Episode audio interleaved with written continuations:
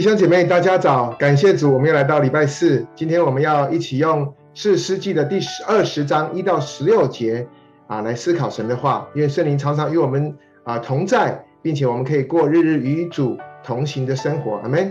我们一起来念今天的经文，请。于是以色列从旦到别是巴，以及住基列地的众人都出来，如同一人，聚集在米斯巴耶和华面前。以色列民的首领。就是各支派的军长都站在神百姓的会中，拿刀的步兵共有四十万。以色列人上到米斯巴，便雅悯人都听见了。以色列人说：“请你将这件恶事的情由对我们说明。”那利未人就是被害之妇人的丈夫，回答说：“我和我的妾到了便雅悯的基比亚住宿。”基比亚人夜间起来，围了我住的房子，想要杀我，又将我的妾强奸致死。我就把我妾的尸身切成块子，使人拿着传送以色列得为业的全地，因为基比亚人在以色列中行了凶淫丑恶的事。你们以色列人都当筹划商议，众民都起来，如同一人说。我们连一人都不回自己帐篷、自己房屋去。我们向基比亚人必这样行，照所知的愆去攻击他们。我们要在以色列各支派中，一百人挑取十人，一千人挑取百人，一万人挑取千人，为民运粮。等大众到了便雅悯的基比亚，就照基比亚人在以色列中所行的丑事。征伐他们，于是以色列众人彼此联合，如同一人，聚集攻击那城。以色列众支派打发人去问便雅悯支派的各家说：“你们中间怎么做了这样的恶事呢？现在你们要将基比亚的那些匪徒交出来，我们好治死他们，从以色列中除掉这恶。”便雅悯人却不肯听从他们弟兄以色列人的话。便雅悯人从他们的各城里出来，聚集到了基比亚，要与以色列人打仗。那时，便雅悯人从各城里点出拿刀的，共有二万六千；另外还有基比亚人点出七百精兵，在众军之中有拣选的七百精兵，都是左手便利的，能用机弦甩石打人，毫发不差。我们今天经文读到这里，愿神赐福他自己的话。亲爱的弟兄姐妹，大家平安。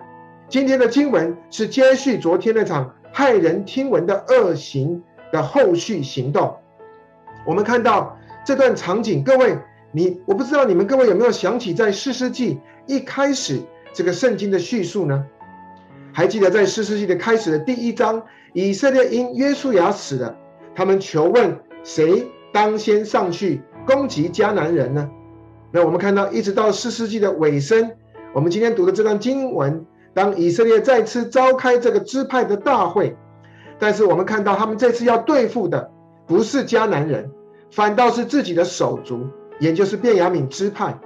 我们看到这场还没有经过仔细调查，但是从但一直到别是巴，几乎是以色列全境四十万以色列的大军。就这样集结在便雅悯的境内，那便雅悯人无法不把这看作是对自己的恐吓，那也当然，他们也无法冷静的去对待这件事情，自然不肯听从他们弟兄以色列人的话。那大家在聚集的大会上面叫了那个利未人来问，想知道到底发生了什么事。那我们看到这个利未人也避重就轻。只强调基比亚人这些凶淫丑恶的事，但是却只字不提自己出卖家人的丑行。他隐瞒了自己的自私、无情以及冷漠，却把基比亚匪徒的恶行夸大为基比亚全城的人都想要杀他。那我们看到这个利未人，他为了达到个人的目的，操纵百姓的情绪，他不惜以公义的名义。来制造全以色列的灾难，所以当然百姓果然被煽动起来。我们看到在这段公审的经文当中，你也看不到任何调查的过程，更没有人证以及物证。最糟糕的是，这些人没有好好的求问神，他们只凭着血气，所以众人就义愤填膺。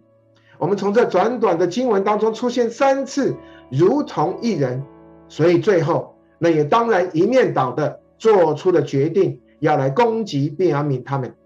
亲爱的弟兄姐妹，从今天这段的经文，让我们有许多的反思。今天的教会以及我们的家，会不会也有类似的情形发生呢？当一个家或者是教会，他们不照上帝的吩咐，当个人任意而行的时候，我们看到这些地方就常常会产生内乱以及纷争，到一个地步，我们忘记敌人其实是在外面，反而。我们因着自己的血气以及冲动，带着那种替天行道、自以为义的情绪，甚至有时我们仗着人多势众，甚至得理不饶人的，一出口就是审判以及定罪。那在士师记这章里面，对我们有一个很重要的教训，就是当一件事情用不正确的方法来处理的时候，结果一定会把事情闹得更大。那我们看到。虽然基比亚人的恶行是非常的可恶，的确也应该需要受惩罚，但是有必要引起这么大的战争吗？另外，我们也看到这个利未人把他的妻切成十二块，这么残忍及无情，但是为何以色列人却不追讨他的罪呢？为何又有十二个人肯热心的把他的妾的尸身分送到十二个支派？各位，你想想，这到底是怎么样的世代？其实我们可以看到，当人任意而行，说出一个半真半假的故事的时候，就可以几乎灭绝以色列的一个支派。那弟兄姐妹，我们看到任意而行的另外一个特征，就是人常常只会指责别人。你可以看到，利未人将指头指向基比亚人，那以色列人呢，也把指头指向便雅悯人。我们看到百姓就冲动地做出了决定，既是因为对这位上帝神的无知，但也是照着自己认为对的去行。我们如果还记得，就像主耶稣在说到那位被抓到行淫的妇人时，他所说的：“你们中间谁是没有罪的，谁就可以先拿石头打他。”事实上，我们有时何尝不就跟当时准备拿石头打那行淫的妇人一样吗？我们看到弟兄姐妹，今天的教会以及家庭会不会跟过去一样？我们常常似乎打着神公义的旗帜，但是我们实际上却是走自己的路。神的百姓的确应当照着神的吩咐，但是各位，我们人的血气却不能代替神的圣洁以及公义。那也当然，我们人的同情也不能代替神的慈爱和怜悯。所以，当一个人的情绪越高涨，我们就看到人就越容易的意气用事。我承认，既然有罪，我们就一定要对付，这样才不会让罪继续的蔓延。但是弟兄姐妹，我们也要认真的思考：当我们看到罪的时候，我们有先真的用心思与对方好好的沟通吗？我们有期望在爱里先挽回那人吗？虽然我们在处理罪的时候，我们应该是严肃。但是弟兄姐妹，我们是否也需要用更谦卑的态度去面对呢？